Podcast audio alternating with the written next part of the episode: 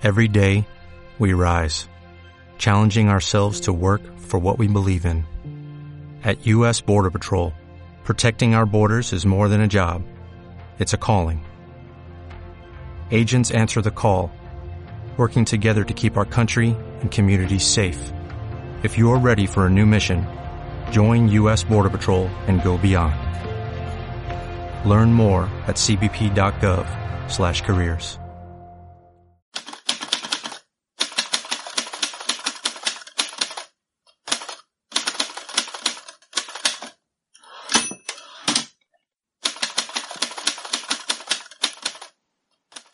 Bienvenidos al episodio decimotercero del podcast Mi Biblio. Espero que sigáis disfrutando de estos episodios, de sus fábulas, de sus cuentos.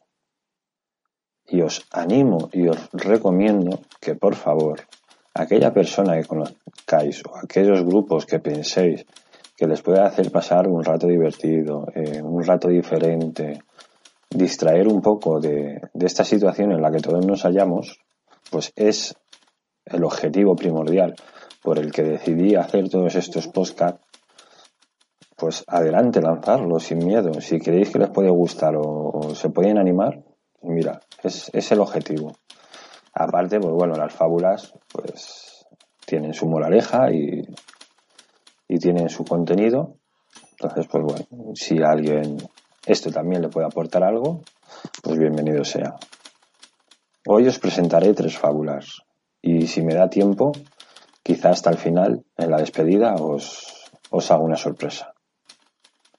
Así que sin más, os dejo con la primera.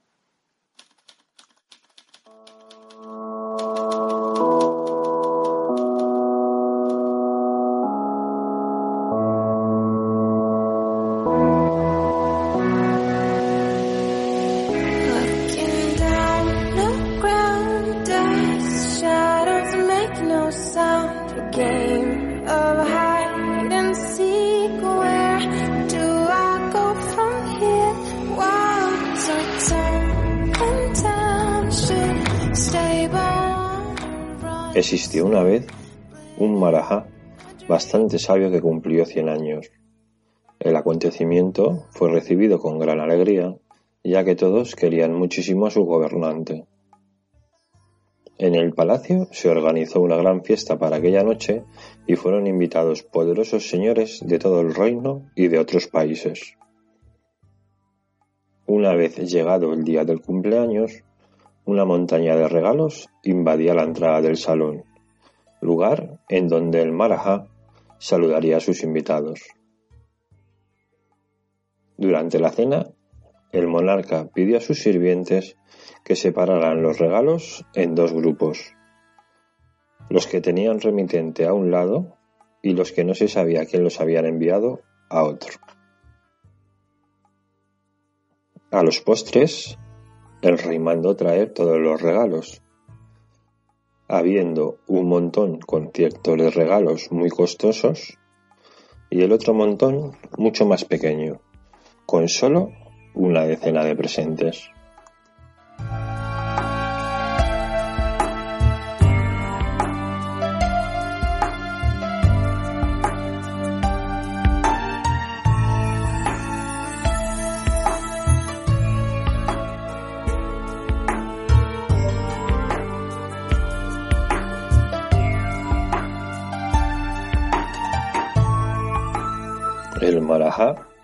Empezó a abrir los regalos del primer montón, mientras iba llamando a quienes los habían enviado.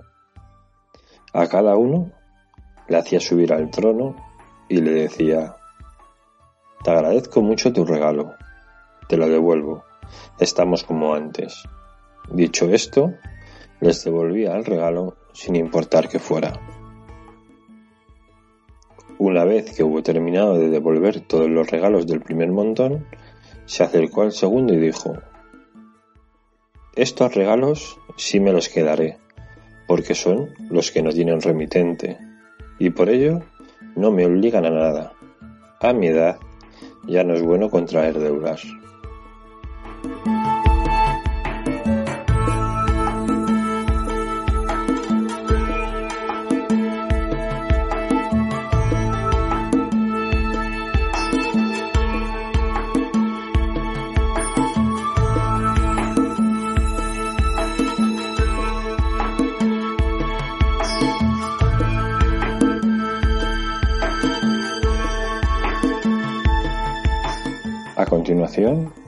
Os dejo la segunda fábula.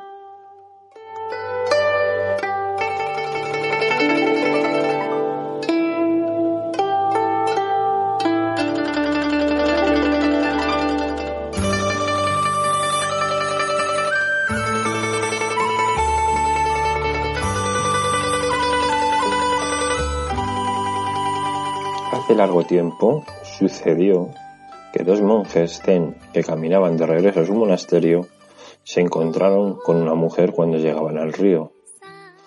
Esta estaba llorando en cuclillas muy cerca de la orilla. Era bastante joven y atractiva.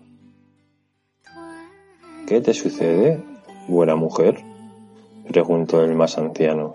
Mi madre se muere, dijo la joven. Está sola en casa al otro lado del río y yo no puedo cruzar.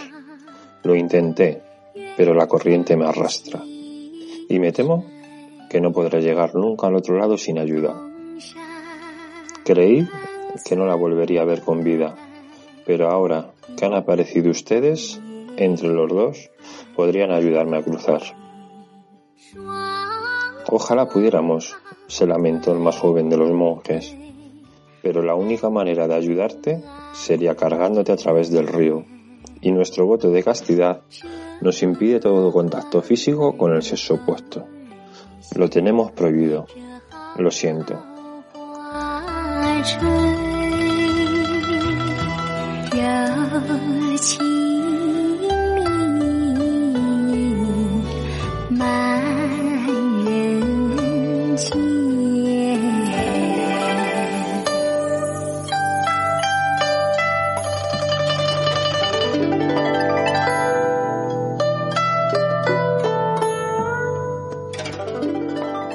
También lo siento, dijo la mujer, y volvió a llorar otra vez. El anciano monje se arrodilló, bajó la cabeza y simplemente dijo, sube. La mujer sorprendida no podía creerlo, pero con rapidez cogió su batillo de ropa y subió a cajadas sobre el monje. Con bastante dificultad, el anciano cruzó el río, seguido por el joven.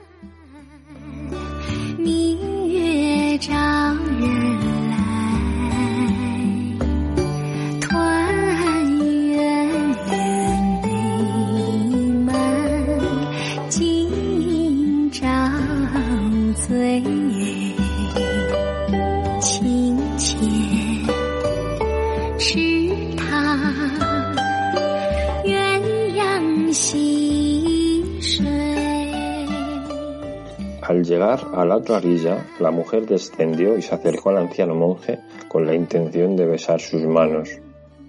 Está bien, está bien, dijo el sabio monje retirando sus manos.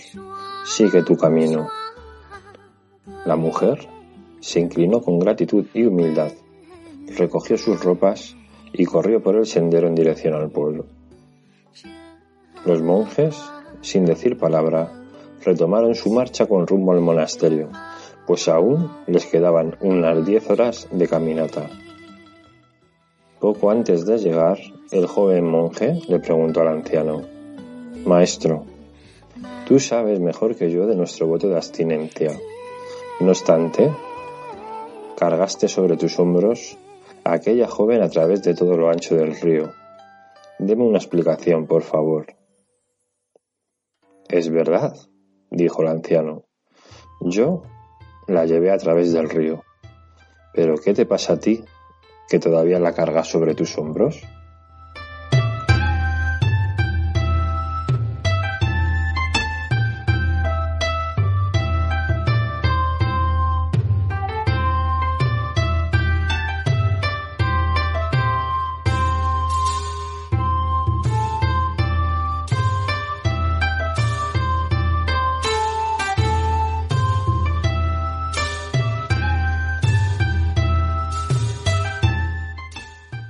no hay dos sin tres, aquí la tenéis.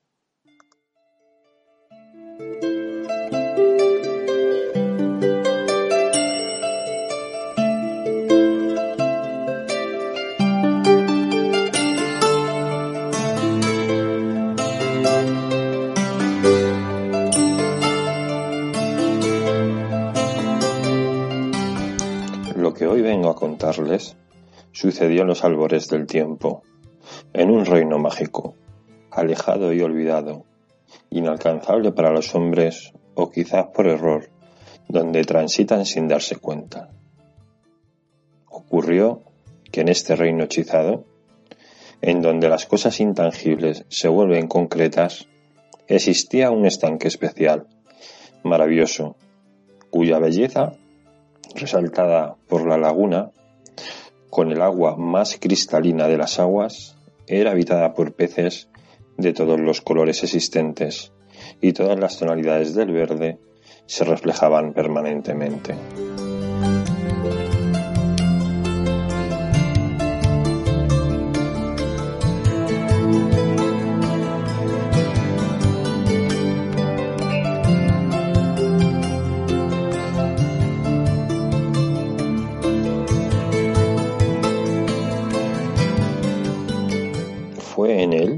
Al que acudieron y se acercaron para bañarse en mutua compañía la tristeza y la furia. Las dos se quitaron sus vestimentas y desnudas por completo se sumergieron en las aguas del estanque. La furia, apurada como siempre está la furia, apresurada y urgida, sin saber por qué, se bañó rápidamente y con mayor celeridad aún salió del agua dado que la furia es ciega, o al menos no distingue ni vislumbra claramente la realidad, desnuda y apurada se vistió al salir, con la primera vestimenta que encontró.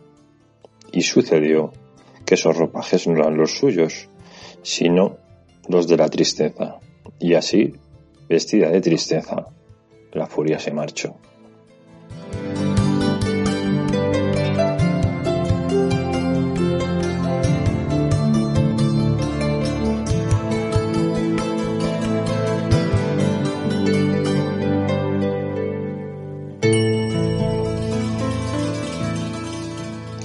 Calma y muy serena, dispuesta como siempre a quedarse en el lugar que encuentra, la tristeza terminó su año, y sin apuro alguno, o mejor dicho, sin conciencia alguna del paso del tiempo, como es su costumbre y su naturaleza, con pereza y lentitud, salió del agua.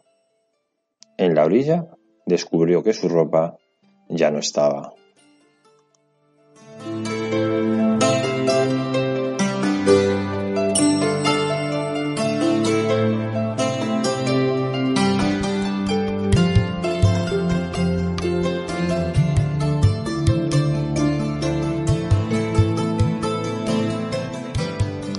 Bien todos sabemos, si hay algo que a la tristeza no le gusta y no soporta, es quedar al desnudo. Por lo que lo único que no pudo hacer para evitarlo fue vestirse con los ropajes de la furia. Sucedió que desde aquel momento muchos se encuentran abordados por la furia ciega, cruel, terrible y enfadada. Pero si nos permitimos el tiempo necesario para observarlo bien, nos damos cuenta de que esta furia que vemos es solo un disfraz y que detrás de él quien está escondida es la tristeza.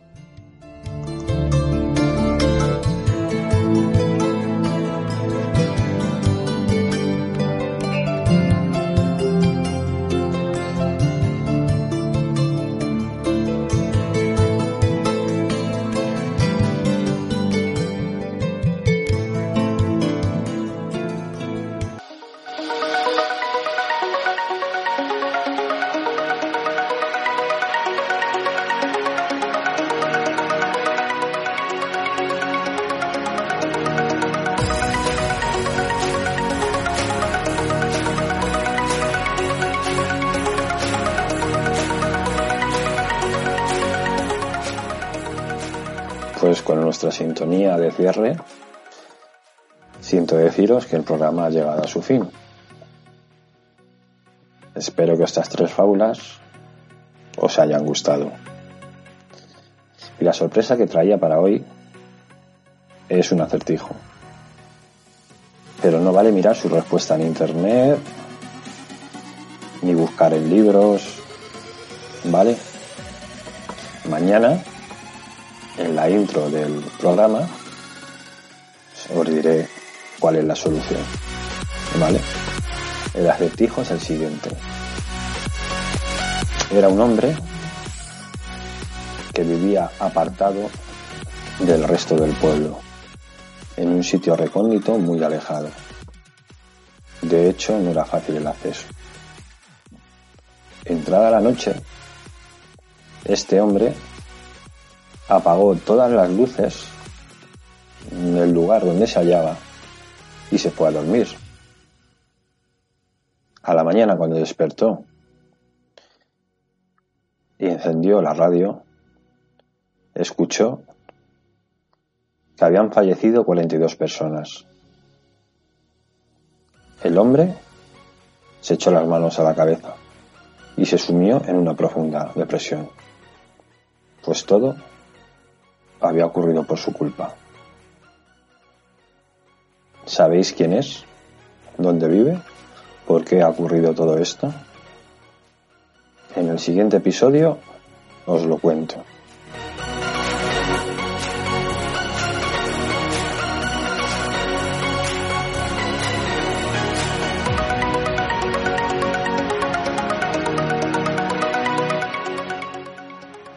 Nos escuchamos en el siguiente podcast.